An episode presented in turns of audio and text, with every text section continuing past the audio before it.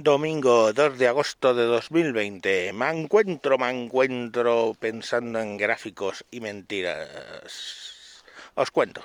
Hacéis esta experiencia. Cogéis el Excel o cualquier hoja de cálculo que os permita hacer gráficos y ponéis dos valores que vais a representar en una gráfica de barras. En uno ponéis el, pongamos por caso, 52% y en el otro un 47%. Bueno, si nosotros representamos eso en un gráfico de barras, o, del tipo que queráis, sobre todo de barras, claro, tenéis que poner los datos y, bueno, pues estará abajo. El gráfico irá del 0 al 100%. La barra del 52% llegará a una altura, la del 47% a otra. En un gráfico que ocupa a lo mejor 15 centímetros, pues veréis que ambas barras quedan prácticamente iguales en el centro, ¿vale? A media escala. Eso no mola. Ahora coged y tenéis una opción en Excel que es modificar la escala. No modificar la escala es, sino indicar cuál es el mínimo y el máximo que representáis en el eje de la Y, ¿vale? Y en vez de de 0 a 100, lo ponéis, pongamos por caso, de 45, ¿vale? A 55 vais a flipar, porque esos mismos valores vais a ver el Empire State Building del 52% al lado de Laguna Seca del 47%. Y ya está, cogéis y publicáis esa segunda gráfica. ¿A qué mola? Bueno, pues ese, ese gráfico ¿eh?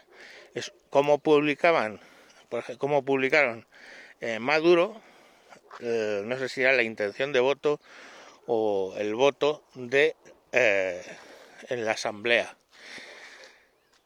Mm, de ese modo tenemos al comunismo modificando las bonitas gráficas para que la gente piense que ha sido un absoluto éxito la campaña, cuando en realidad, pues, eh, si lo ponemos en la escala correcta, pues hay cinco puntos de diferencia, que es nada.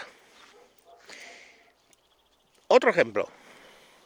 ¿Quieres comparar la eh, crisis del 2008 con la del 2020? ¿Vale? La caída del PIB.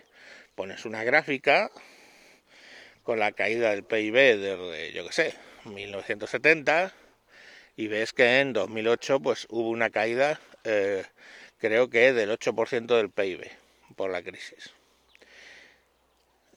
haces que la gráfica, ese 8%, caiga prácticamente hasta el fondo de la gráfica. De nuevo, ¿cómo se hace? Pues como os he dicho, ponéis los las reglas y decís que eso vaya, por ejemplo, del menos 8% a el 1. Entonces, pues vais a ver un pico importante.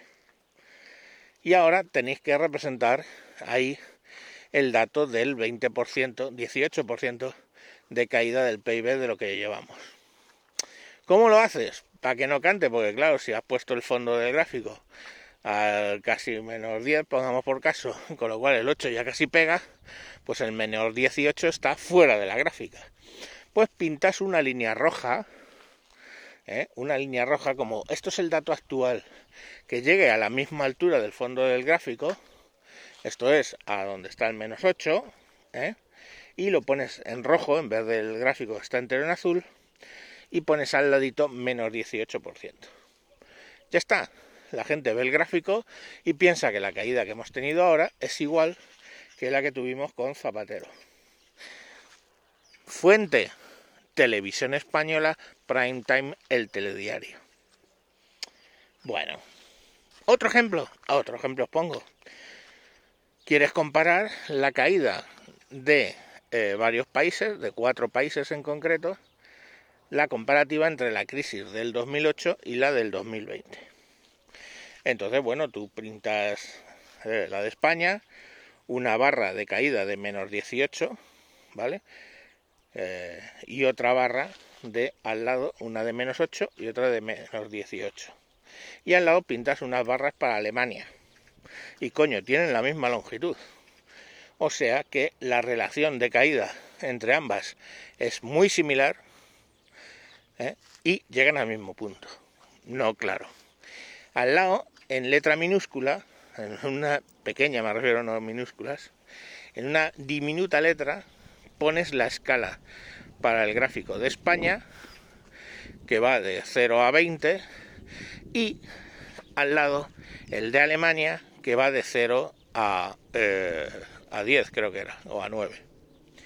Claro, las barras quedan muy, muy similares, pero las, te tienes que fijar en la letra diminuta para ver que las escalas son distintas, con lo cual, aunque aparentemente las barras son idénticas, una llega en la crisis actual, Alemania ha caído un 8% y nosotros un 20%, y las barras, sin embargo, parecen iguales.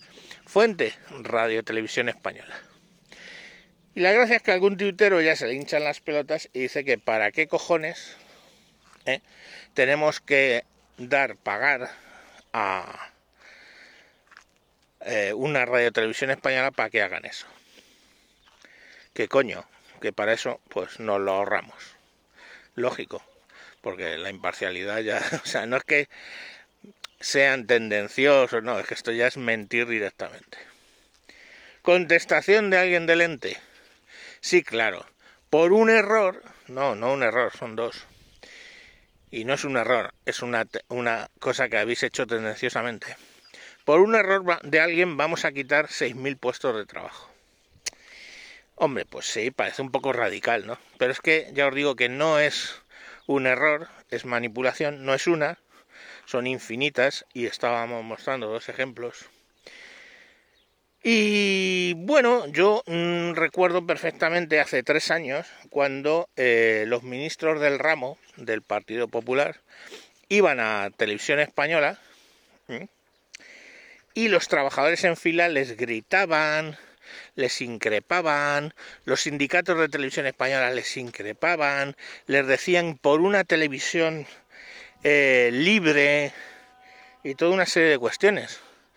¿Dónde están ahora los trabajadores de televisión española gritando a los líderes políticos de izquierda y los sindicatos de televisión española reclamando una televisión libre e independiente.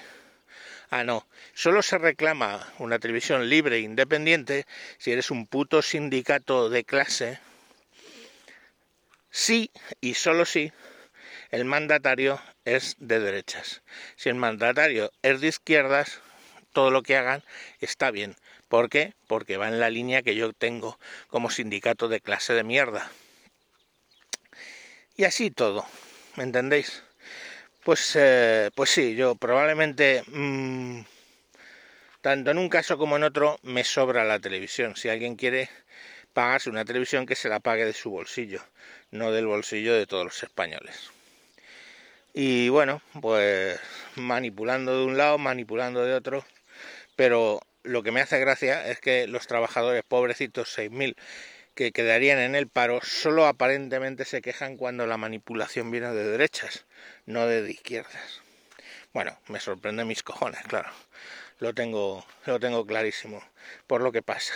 Pues nada, chicos, os invito a que hagáis esas pruebitas con el Excel, veréis cómo os reís y ya habréis aprendido, esta ha sido vuestra primera clase de Excel para comunistas. Vale, adiós, a tomar por culo.